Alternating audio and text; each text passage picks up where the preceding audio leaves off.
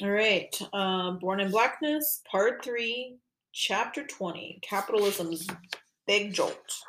And I do believe this is going to be the longest chapter in this part. And just, uh, if I'm lucky, I might be able to tack on Chapter 21 because it's literally only four pages. So, um, yeah. Um, capitalism's big jolt. I'm a, I'm going to anticipate that it's going to start talking about coffee. Uh, and because coffee plantation in conjunction with sugar made sugar sugar and coffee, which is how the West was won. Uh, let's see. For Europe, the West Indian takeoff of plantation sugar, initially centered in Barbados in the mid 17th century, was a matter of strongly fortuitous timing. Spain's boom in the New World silver had already begun to flag by around 1620. Coincident, coincident, yeah, coincident with this was a downturn in the Baltic grain trade in the woolens that were the mainstay of Northern European commerce and in the French wine trade. Hmm. As a result, in the British historian of slavery, Robin Blackburn's words. So, right, you read Robin Blackburn at the beginning of this uh, semester. As slave plantations gathered economic momentum, they not only swam against the stream of the 17th century crisis, they became a dynamic pole for the Atlantic economy in period 1700 1850. Sugar thereafter quickly became that rare kind of product whose supply could rarely match its demand and yet for which prices nonetheless declined dramatically over time.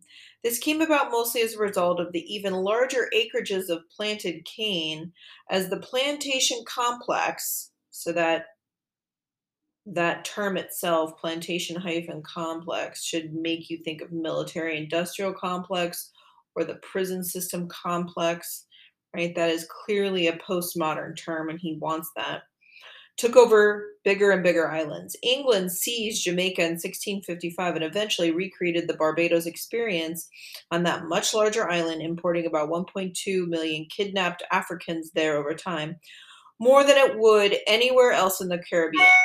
But after an initial lag, France, determined not to be left out of the boom, began to catch up with British production on the islands it controlled. Between 1650 and 1725, slave departures from Africa bound for the French Caribbean increased from around 5,500 to roughly 77,000 per annum. Dude. And in the quarter century that followed, with the rapid emergence of Saint Domingue as the largest sugar producer of all, the volume of French slave ships doubled again. 144,000 a year, slaves, enslaved peoples influxed into well, Saint Domingue is Haiti, basically. Um, we will return to the story of sugar and to slavery spread throughout the Caribbean shortly, culminating with the li- liberation of Haiti via the determined uprising of the of that slave society. Yes, but first one must contemplate. I don't really. I would rather him write like "Let us contemplate," but sure, okay. But first, one must contemplate the profound nature of global change that slave sugar had already begun to wreak during its first big Caribbean wave. During the 40 years after James Drax founded his plantation, sugar sugar consumption consumption of sugar increased fourfold in England gosh, overwhelmingly on the back of Barbados production. By the 1620s, Brazil's combined sugar, combined trade in sugar and slaves had eclipsed Portugal's Asia trade in overall value and had equaled the value of Spain's haul of American silver. Wow. In 1600, Brazil had supplied nearly all the sugar consumed in Western Europe. But in a striking measure of just how the sugar revolution progressed in the West Indies, by 1700, Barbados alone was producing more of the commodity than Bahia region of Brazil, supplying nearly half of Europe's consumption, despite its later start and vastly smaller size. By 1660, it is estimated that tiny Barbados sugar production alone was worth more than the combined exports of all of Spain's New World colonies.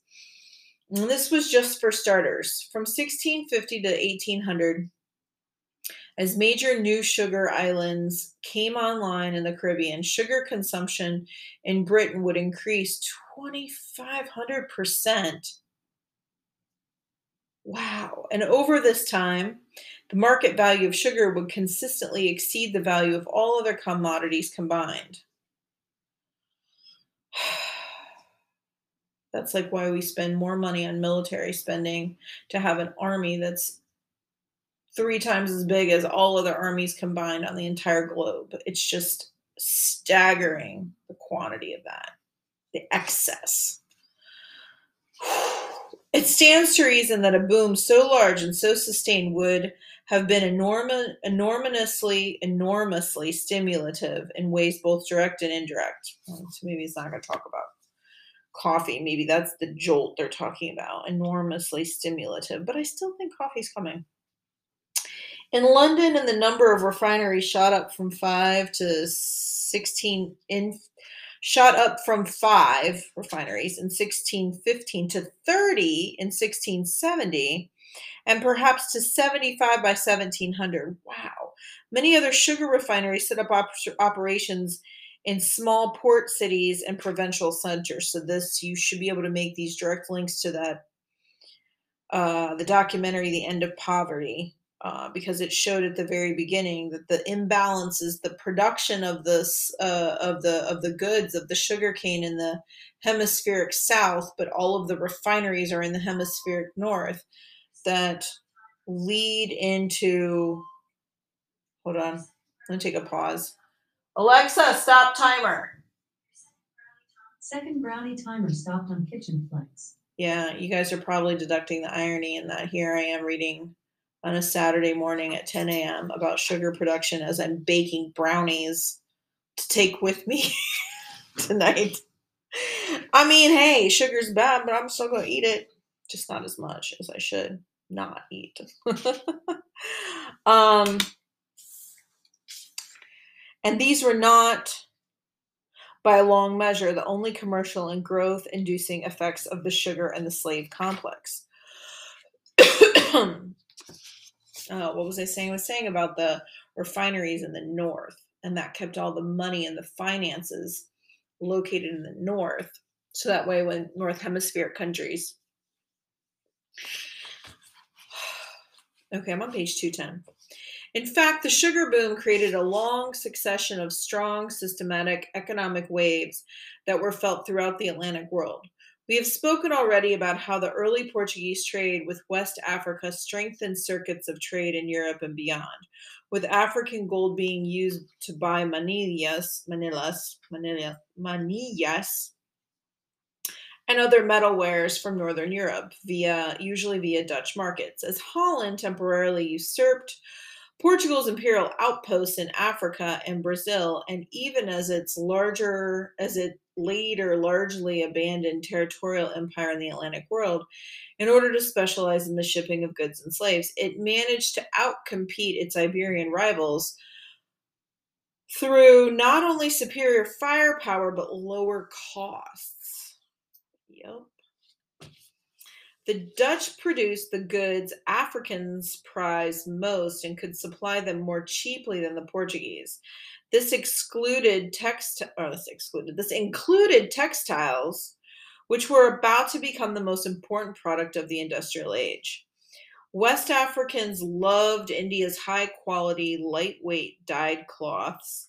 So that so the Dutch busied themselves making passable knockoffs. Oh wow. Knockoff Gucci handbags which they sold in large quantities along the African coast. In its early empire, England assiduously followed the Dutch commercial example, even as it set about expanding its power at sea in order to muscle out its close neighbor and rival. African markets would play a vital role in the growth of English manufacturing in general, albeit most indirectly. This included everything from guns to ships and from ropes to sails, among many items required for long distance maritime trade, But as their fledgling Caribbean empire grew based on the expropriation of African labor, the English found especially important new markets for the next big industry of the future textiles in the form of clothing for slaves. What? Now, I did not know this. The importance of slaves and the rise of English textiles was not limited to the sale of cloth at England's African slaving outposts, like Cape Coast, or on its own sugar islands either. As part of its contest with Holland in the mid 17th century, England provided support to Portuguese efforts to throw off Dutch rule in Brazil. This came at the price of opening Brazil's markets to English manufacturers. Okay, maybe we're getting closer here.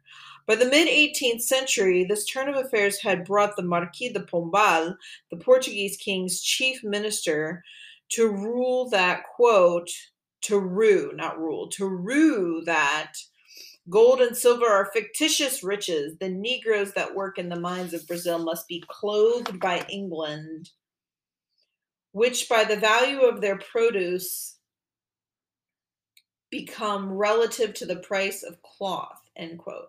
Barbados and the other Caribbean sugar colonies that followed in the in its wake not only provided a direct boost to the European economy in the 17th century, but perhaps even more critically, they threw a lifeline to the struggling colonies of British America, which were restricted from selling many types of manufactures into the protected English market.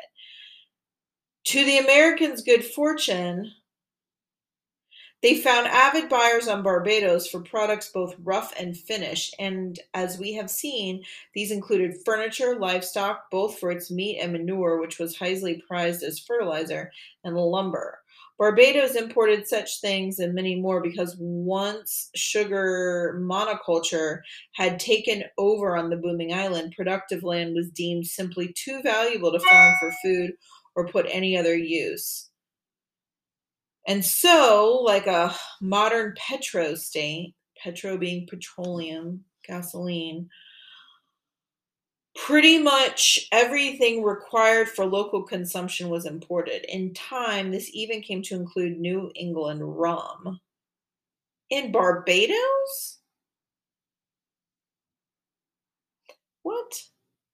As Eric Williams wrote in Capitalism and Slavery, of a time just a few decades later, in 1770, the continental colonies sent to the West Indies nearly one third of their exports of dried fish and almost all their pickled fish, seven eighths of their oats, seven tenths of their corn, almost all their peas and beans, half of their flour, all their butter and cheese, over one quarter of their rice, almost all their onions, five sixths of their pine, oak, and cedar boards, over half of their staves, nearly all their hoops, all their horses, sheep, hogs, and poultry, almost all their soap and candles, as an earlier historian has told us.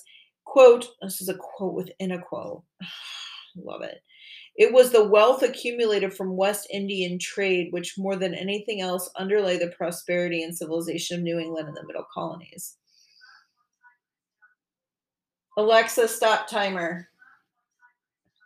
Brownie one timer stopped on kitchen flex. Yeah, my brownies are not cooking as quickly as I'd like to think that they were, so they need to stay in there longer. To better understand North America's dependence on trade with the sugar islands, it helps to put a figure on the kind of wealth disparities that existed within the British Empire. Okay. Taking Jamaica as an example, one, histor- one historian has estimated that annual per capita income among whites on that island in the decade that Williams wrote of, so 1770, was more than 35 times higher than in Britain's mainland colonies. 2,201 pounds compared to 60.2 pounds. That's annual. Wow, that is crazy. All right, I'm to take okay, undoing the gross understatement of the contributions that Africa and Africans made to the creation of the modern world. That's the thesis of his whole book. And restoring them to their proper place requires multiple approaches or lines of argumentation. drawing in evidence from many directions. So far, we have emphasized the direct impact impact of the labor of slaves taken from Africa as well as that of their offspring. In the 16th century, when the American slave trade took off in earnest, 370,000 Africans were brought in chains across the Atlantic. This number would increase fivefold in the century that followed, the 18th century. No, 17th century. 1700s is when most were brought, which saw the launching of Caribbean sugar. And in the 18th century, the slave traffic increased another threefold, further landing a further 6.1 million into New World slavery. Wow. In addition to the vast output, not just of sugar, but of many other commodities created by this labor in the immediate prior chapter and elsewhere, we have spoken about the large new markets or demand created by the need for clothes, uh, need to feed, clothe, and transport slaves. As we have already seen, these were remark- responsible not just for boosting businesses, but for integrating markets, first between Northern and Southern Europe and later elsewhere. But most important, perhaps, was the effect on New England and others among British American colonies, whose economies were made viable in large part by demand from the slave societies of the Caribbean. This, in turn, made them, quote, key of the Indies, in the phrase of the historian Wendy Warren. To give an indication of the degree of complementarity that was struck up between these two regions of the British Empire, a scholar has estimated that of colonial shipping trading to Barbados in 1686, 80% of tonnage was registered in New England, more than a third of it in Boston. Two decades ago, Kenneth Pomeranz, an economic historian who specializes in China, made a powerful contribution to our understanding of Europe's transcendent rise in the 19th century by investigating how Britain, in particular, managed to surpass the longtime previous incumbent of the world's richest nation, China. Pomeranz's landmark study, The Great Divergence Europe, China, and the Making of the Modern World Economy, opens the door for deepening our understanding of the contribution of Africa and Africans to the modernity we share. It credits two main factors for Europe's sharp British led ascent. The first of these, he said, was the ecological dividend, the windfall that Europe reaped by completely taking over the Americas in an astoundingly brief period of time, effectively integrating many millions of square miles of agriculturally productive land into the European economic sphere. Pomeranz's second factor was European, Europe's expropriation of African labor on an immense scale through slavery, or what he rather delicately called, quote, the fruits of overseas conver- coercion. End quote. Pomeranz's joining of these two factors, land and labor, greatly improves our picture of slavery's central role in the emergence of the new global capitalist economy centered on the Atlantic. Yep. The Great Divergence, so was the book by this Pomeranz guy, uh, argued, so he's going to summarize the entire book here, so you should be able to do that about this guy's book, about French's book, argued that Britain received a tremendous dietary boost from the takeoff of the commoditized commoditized sugar, which injected that's the boost that they're talking about, the boost the jolt. Dramatically, dramatically more calories into the daily fare of its population.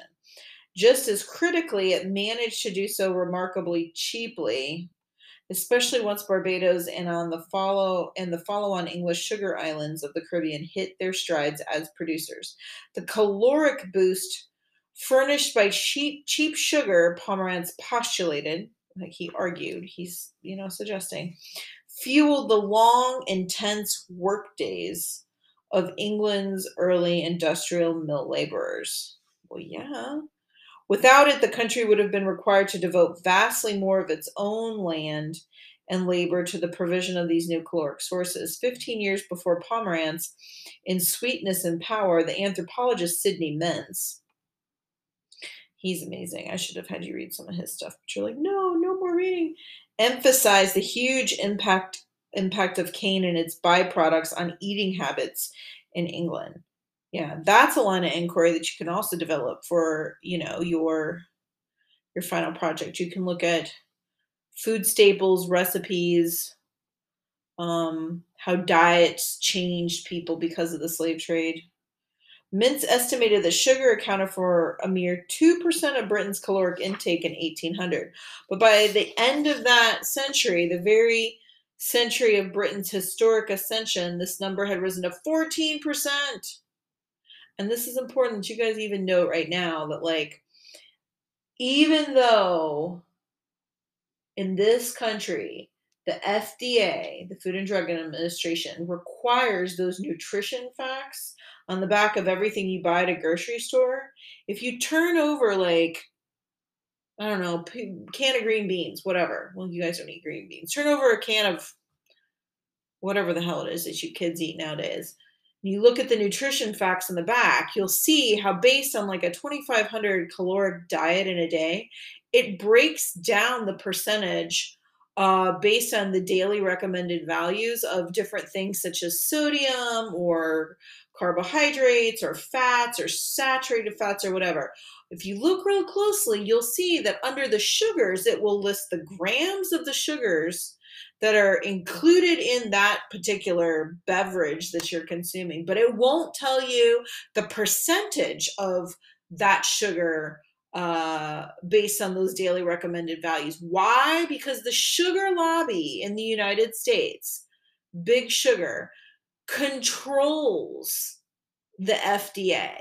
And so if they were to actually say, like on the back of your can of soda, oh, you know, there's 35 grams of sugar in your Coca Cola, it's not going to tell you that's like 500% of your daily recommended value, which of course itself is skewed because even the sugar lobby sugar big sugar lobbied the, the world health organization back in the 70s there's an entire documentary about this called fed up. You should really watch this um where the scientists dietitians scientists had done a study back in the 1970s uh, because of the influx of the amount of sugar that was creeping into people's diets post World War II.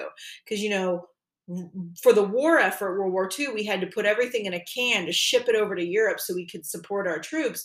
And then we had even more of this boom of industrialization, like post World War II. So everything was like going into being preserved in cans and prepackaged. And you came into the 1950s and the era of the convenience.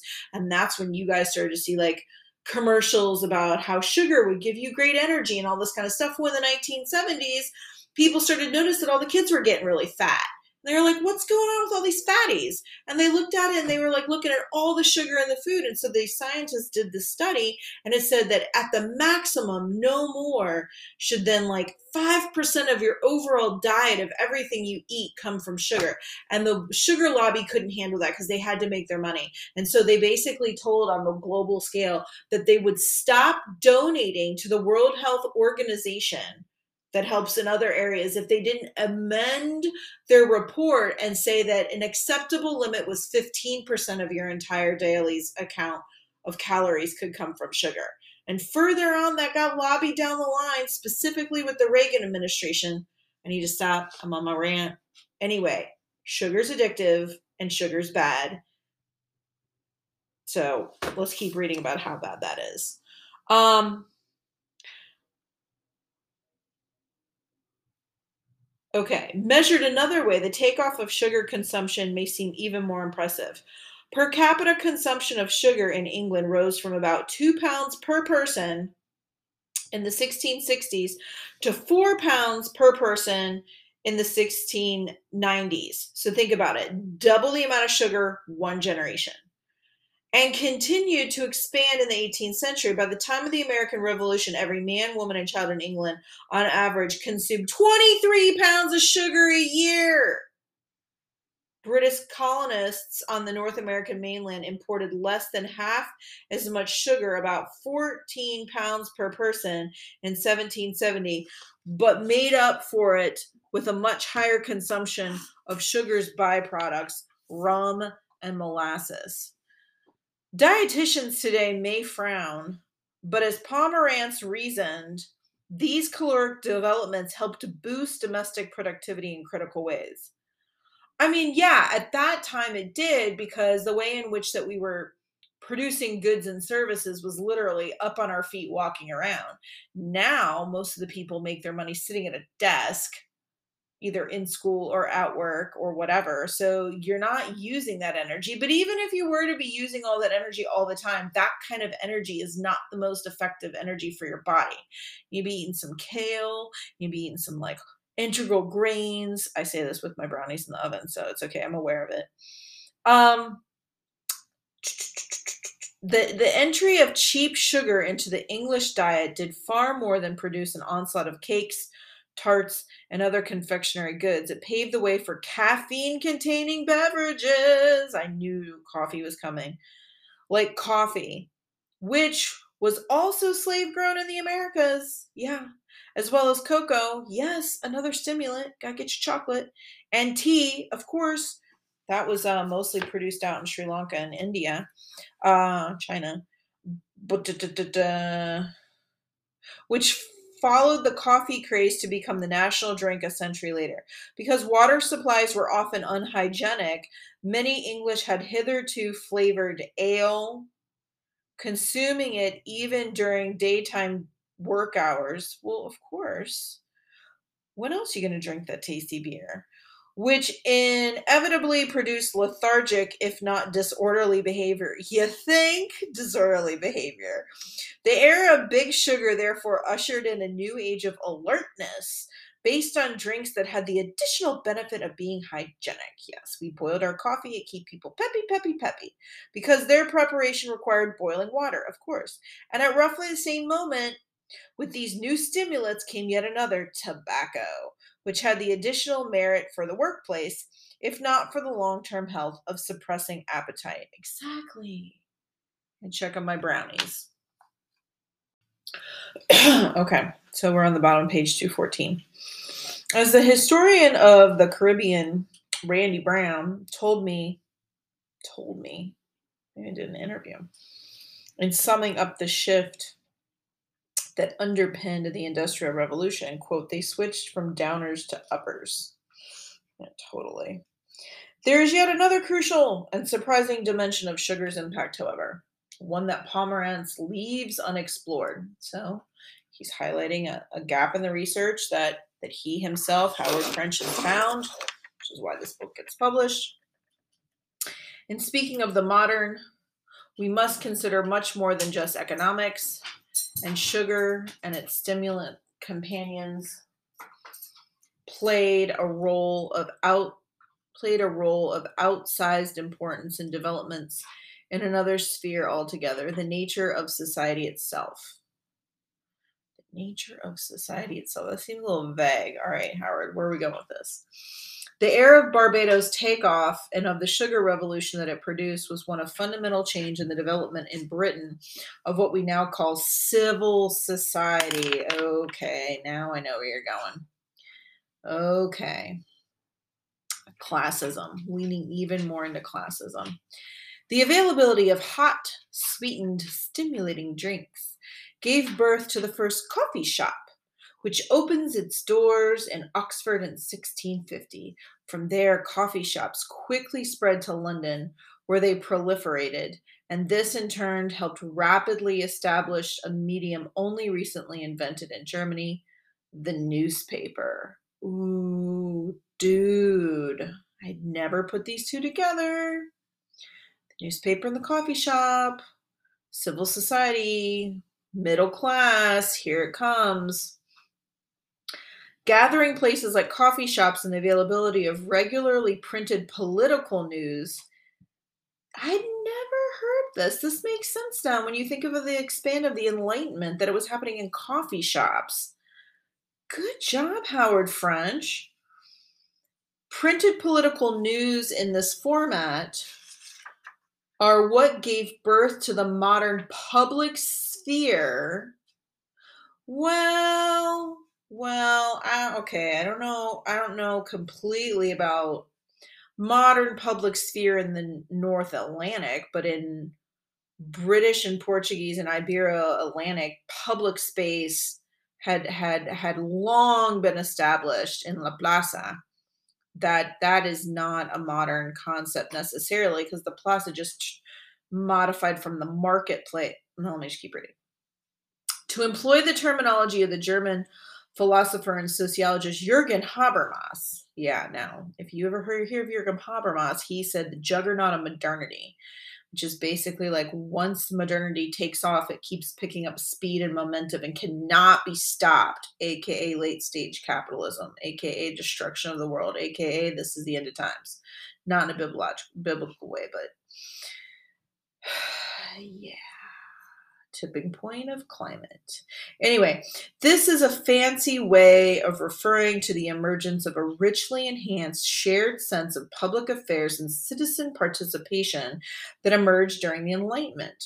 For Habermas, conversations over caffeinated drink in newspapers and places like the coffee shop marked, quote, the first time in history that people came together as equals I don't know about that. To reason critically about public affairs.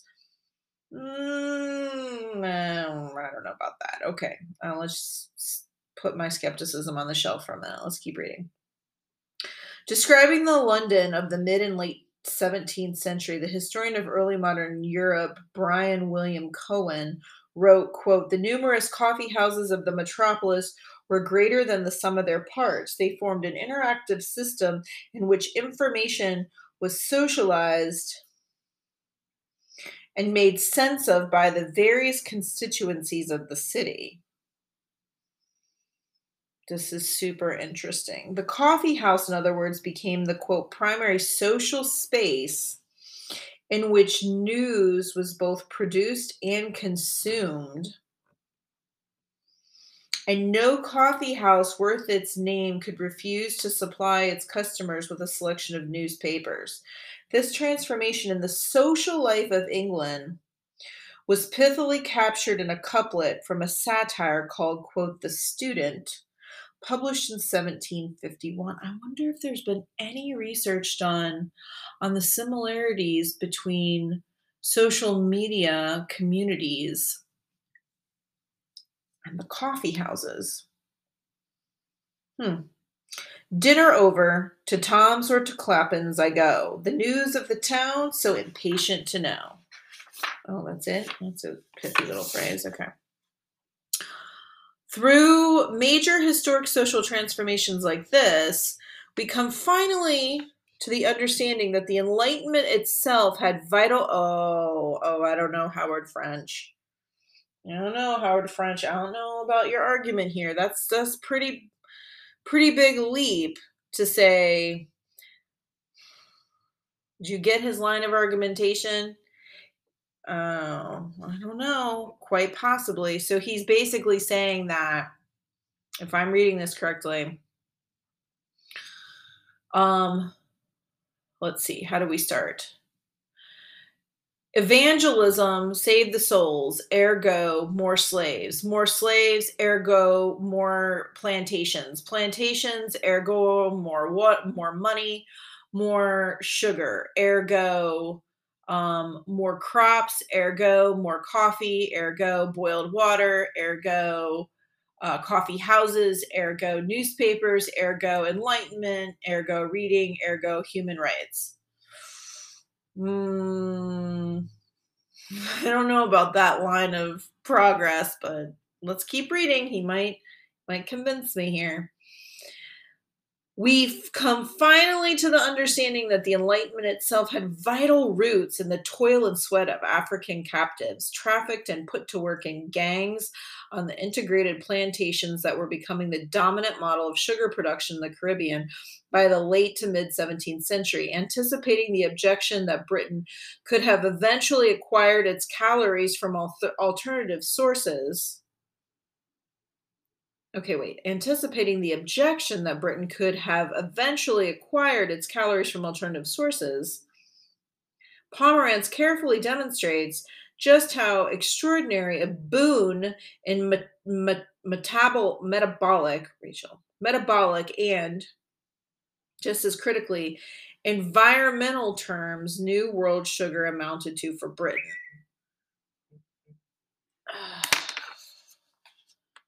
Never going to get through this chapter this morning. Okay, on page 216. An acre of tropical sugar land yields as many calories as more than four acres of potatoes, which most 18th century Europeans scorned, or 9 to 12 acres of wheat.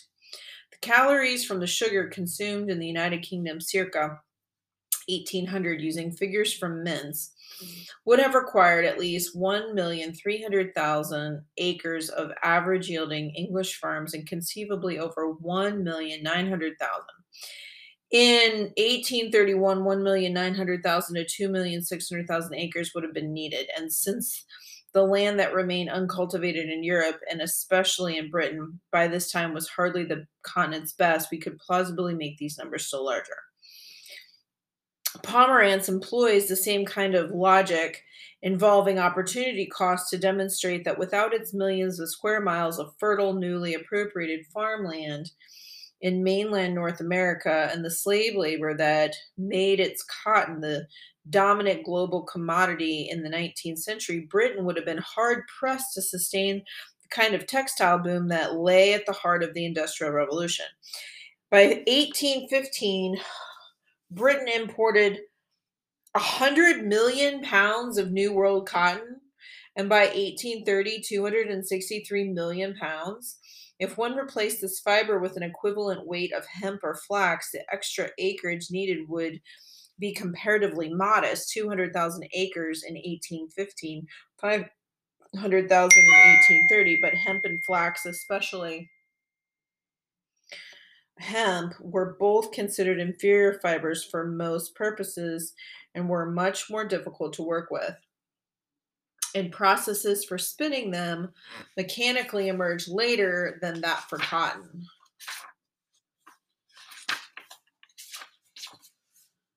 More important, both hemp and flax were extremely labor intensive and man- manure intense crops, so much so that most people only grew them as garden crops.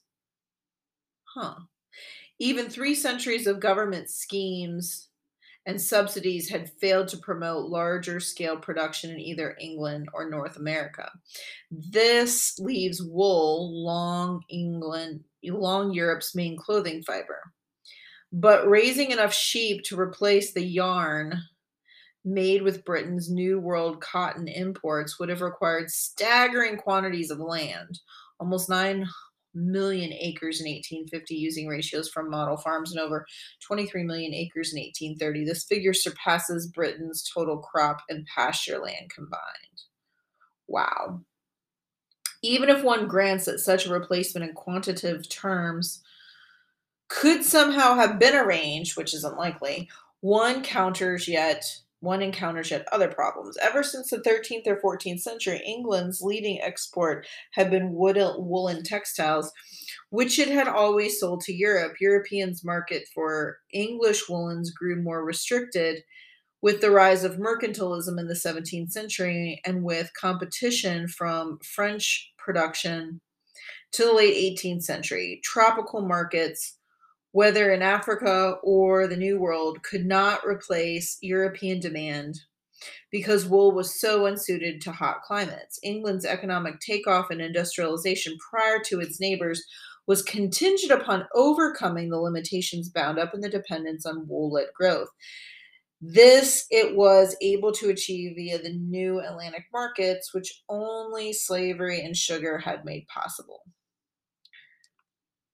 This Atlantic world was one of economic diversity and wealth producing opportunities based on division and labor and trade.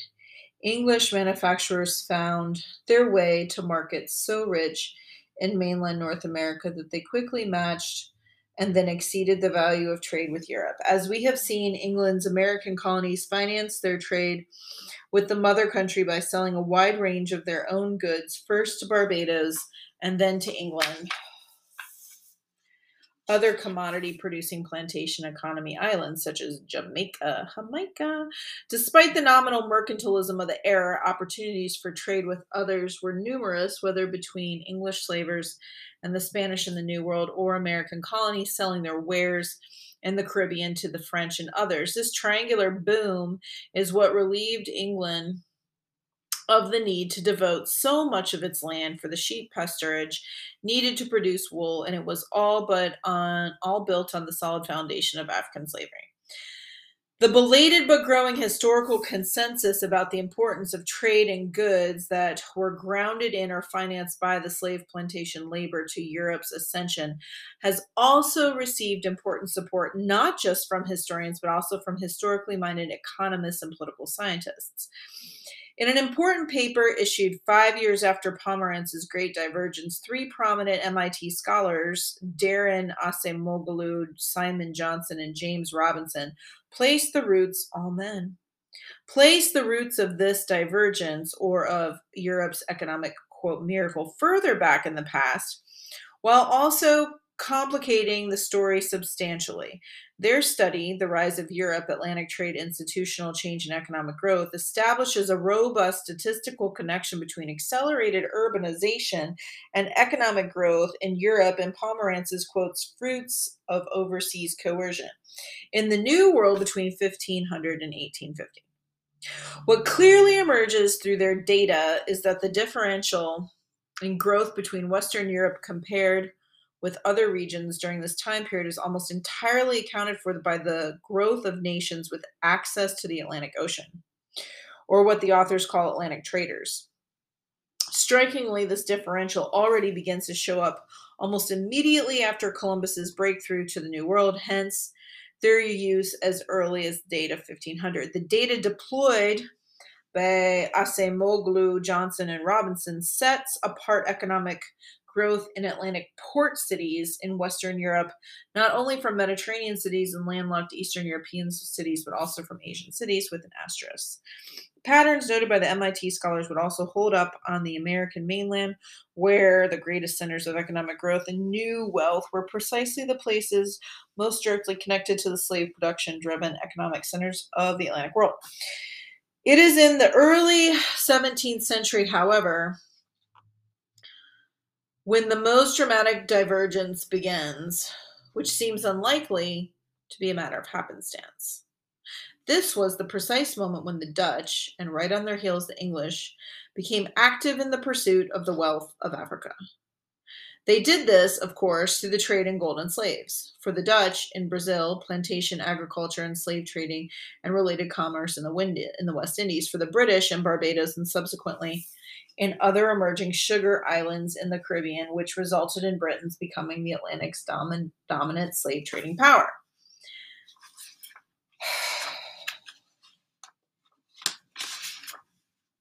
By situating the beginnings of this European divergence as far back as 1500, the authors compel us to briefly return. No, don't, please don't return to the 1500s, but okay, you're going to do it Return to our story of the emergence of the gold rich kingdoms in Africa's Sahel region in the middle medieval era, including the visit to Cairo and the pilgrimage to Mecca of the Malian emperor Mansa Musa. That voyage caused the existence of abundant sources of African gold to be highlighted on the European maps, prompting Portugal's long quest down the coast of West Africa in search of the source of this great wealth.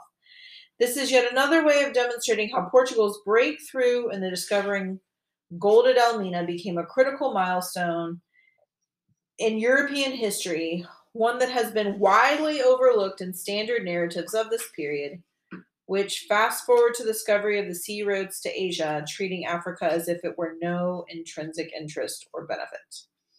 For the post sugar period of the eras that they examine, Acemoglu, Johnson, and Robinson, make no claim that, whether taken alone or together, the value of the new trade with Africa, textiles or other goods for slaves, or with the Caribbean for sugar and other plantation products, or with North America mainland British manufacturers, constituted enough of a windfall to provide a one stop explanation for a further acceleration in the economic rise of Europe's major Atlantic powers beginning in the 17th century. The idea they advance instead provides a different theory of modernizing change, at once more subtle and complex. Early in this period, they say Madrid and Lisbon garnered important new sources of wealth from mining, especially Spain, and plantation agriculture and slave trading, especially Portugal. Um, these spurred meaningful increases in intra European trade, as well as greatly increased imperial competition between these Iberian neighbors, and subsequently among a broadening array of European powers.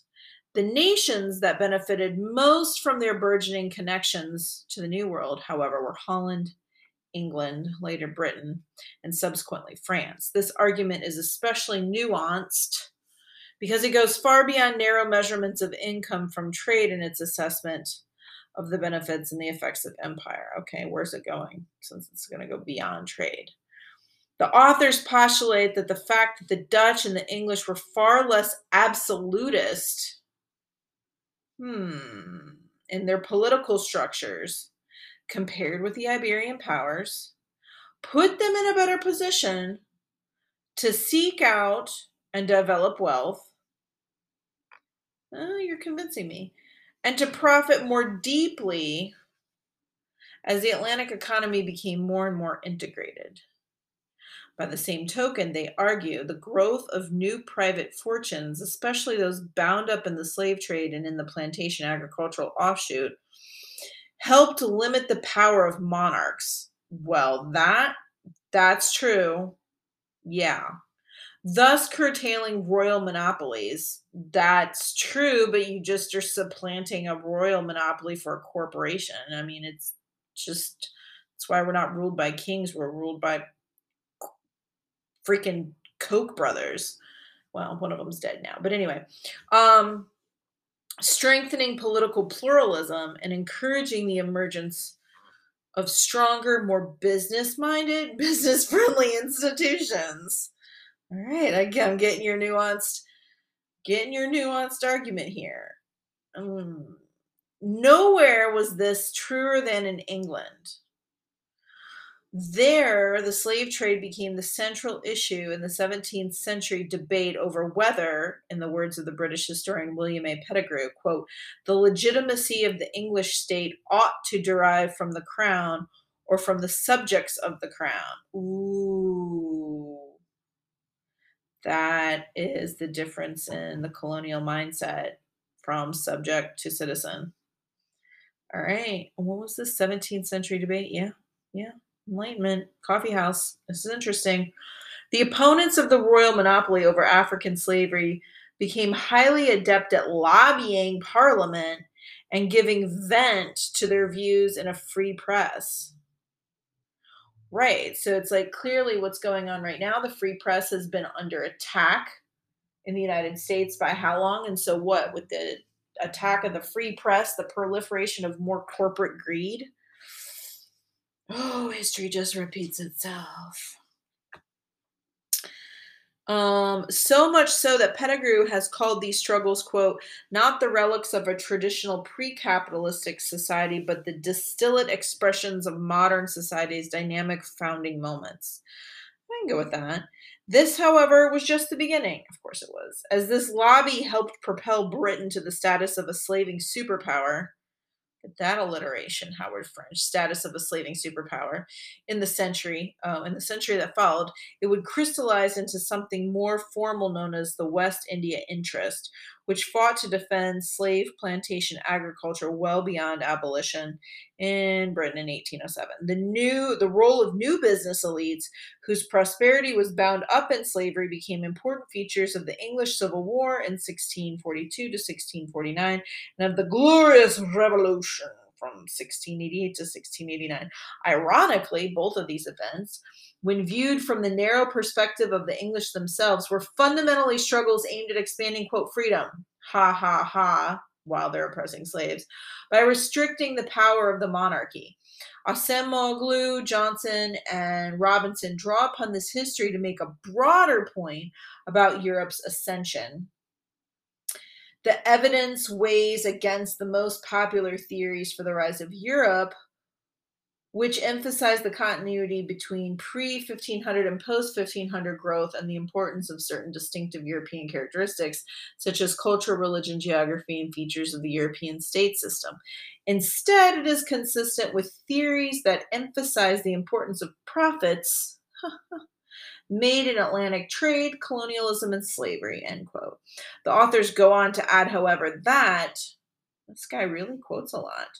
The rise of Europe reflects not only the direct effects of Atlantic trade and colonialism, but also major social transformation induced by these opportunities. Dot dot dot ellipsis.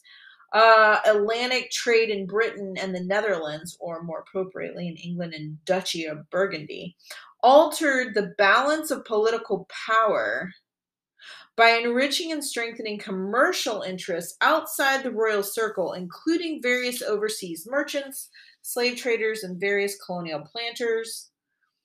Through this channel, it contributed to the emergence of political institutions protecting merchants against royal power. Huh. Interesting. In arguments like these, we thus see a corollary to the picture of how European societies were changed through the arrival of mass consumed sugar and its accompanying stimulants coffee and tea. In that example, the major change brought about. Hold on.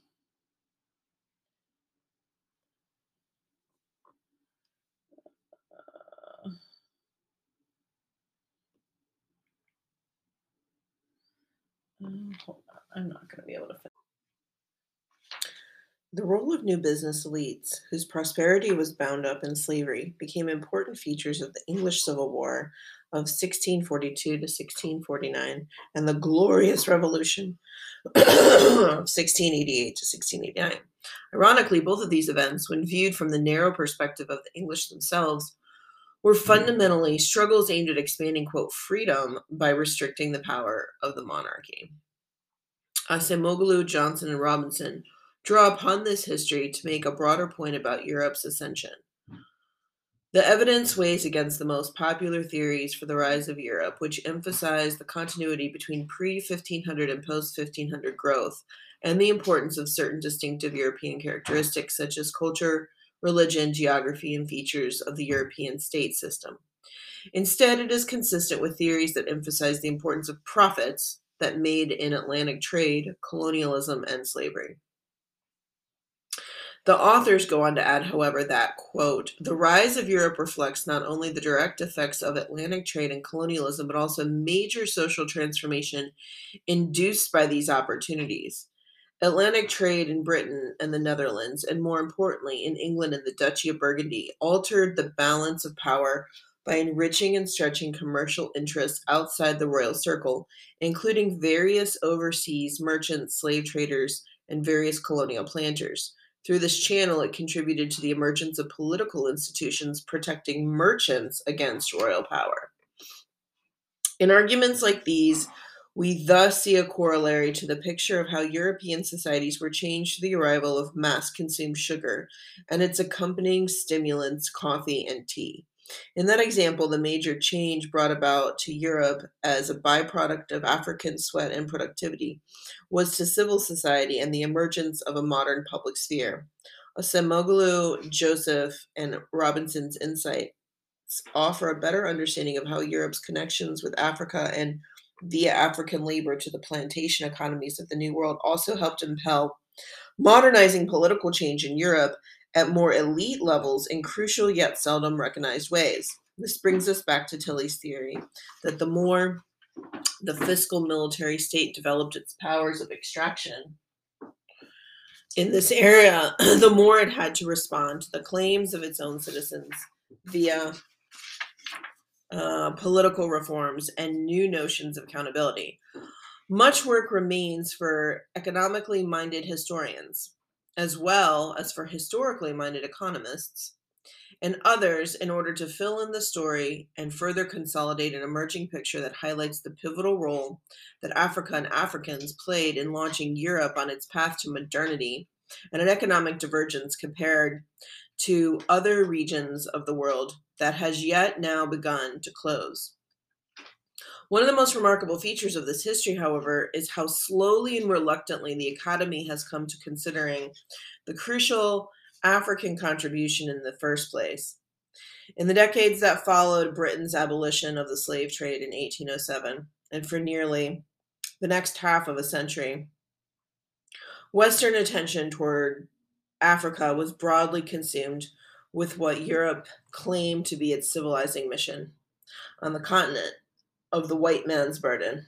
It took a non European and a black man from the West Indies at that, Eric Williams, to turn traditional debates on their head, belatedly shifting them from a focus on the supposed great good that Europe had done for Africa to advancing the proposition that it was, in fact, the so called dark continent via Atlantic slavery that provided the critical boost that had made Europe's takeoff possible. Relatedly and equally worthy of note is the curious fact that in half the century that followed the 1944 publication of Williams' Capitalism and Slavery, Western scholars poured vastly more energy into attempts to find fault with our original debunk, uh, with, with or outright debunk his arguments than had ever previously invested in considering the possibility that African Africans played an important role in the story of Europe in the first place. It is a credit to the fertility of Williams' idea, though, that in the decades that followed, scholars in fields as varied as dependency theory, Marxist theory, British cultural studies, and postcolonial studies have continued to draw on his writings. One should also cite the ongoing legacies of British slave ownership project at, Will, at University College London, which, drawing inspiration from Williams, has identified 47,000 Britons who claimed and received 20 million pounds in compensation from their government after slave ownership in the British Caribbean was ended in 1833. This played out this play, payout amounted to 40% of the government's budget at the time, or the equivalent of roughly 17 billion pounds today. Wow. Wow. In broadly dismissing Williams' critics, Pomeranz summarized some of their key objectives in his ideas. Someday, that coercion, i.e., slavery, allowed, no, not someday, some deny that coercion, i.e., slavery, allowed above average profits in the first place. Others concede at least the possibility of the above normal profits, but argue that the accumulation of these profits was trivial compared to the accumulation of profits from economic activity within Europe itself and others point to the relatively small capital requirements of the early Industrial Revolution and argue that this makes whatever above normal profits there might be, there might have been largely irrelevant to industrialization. Frames like these, so frameworks or stories or ways of thinking about things, however, miss what is most vital to understanding this history. The most important contribution of African slavery to the West was not whatever fillip, I don't even know this word, F I L L I P, fillip, it may or may not have provided for industry, industrialization, which even most sympathetic scholars today feel Williams fundamentally miscast and overstated. Here's his footnote Williams has been strongly refuted for his so called decline theory, a thesis that held that Britain conceded an end to the slave trade and to slavery only because its empire in the Caribbean had ceased to be profitable. I don't think that's true. Historians like Seymour Drescher have convincingly shown this is not to have been the case. Indeed, abolition in Britain followed on the heels of a particularly intensive period of slave trading, as well as the opening of ambitious new plantation sugar domains in Guyana. Rather, it was something far larger and yet hiding in plain sight, something, in fact, that is indisputable. Africa and the human resources drained from that continent via the greatest forced migration in human history had provided the most essential input of all by far to making the New World economically viable.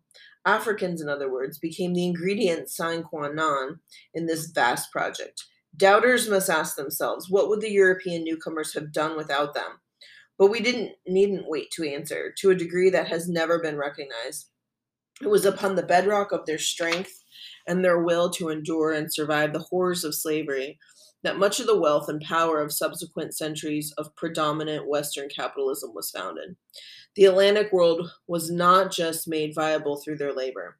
Yes, as we have claimed here, it was this uh, appropriated toil that generated nearly all of the commodities and much of the gold and silver that helped fuel the ascension of the West. But that is not all, far from it. Most important still was the very founding of this Atlantic world, an unprecedentedly large geographic sphere spanning four continents that created what we now think of and understand as the West. And this is what made the very greatness that we associate with this geographical notion possible. Without the Americas and their long and deep connections to Africa, what would Europe have weighed in the historical balance of the last half millennium? To answer the question is not only to challenge our understanding of modern history, but to fundamentally reconsider Western identity itself. Yep. What has most distinguished modern Europe from other regions of the world is not so much as qualities intrinsic to it, as cultural chauvinists and those who fixate on race profess, but rather the fact that its people span the Atlantic at a particularly opportune moment in time, utterly transforming life on every shore, thanks to the indispensable contribution of Africans. And in doing so, Europe was itself transformed as well, and not merely the agent of transformation as it is often imagined. Hmm. Later, we will further explore Africa's essential hand in the invention and construction of this new creation we call the West, paying particular attention to the American colonies that became the United States into Haiti, the former plantation colony that, after the only successful large slave revolt in world history, became the second republic in the Americas. Before we arrive there, though, in the pages that follow, we must first turn to the story of how these interactions impacted Africa, the overlooked cornerstone of the Atlantic world.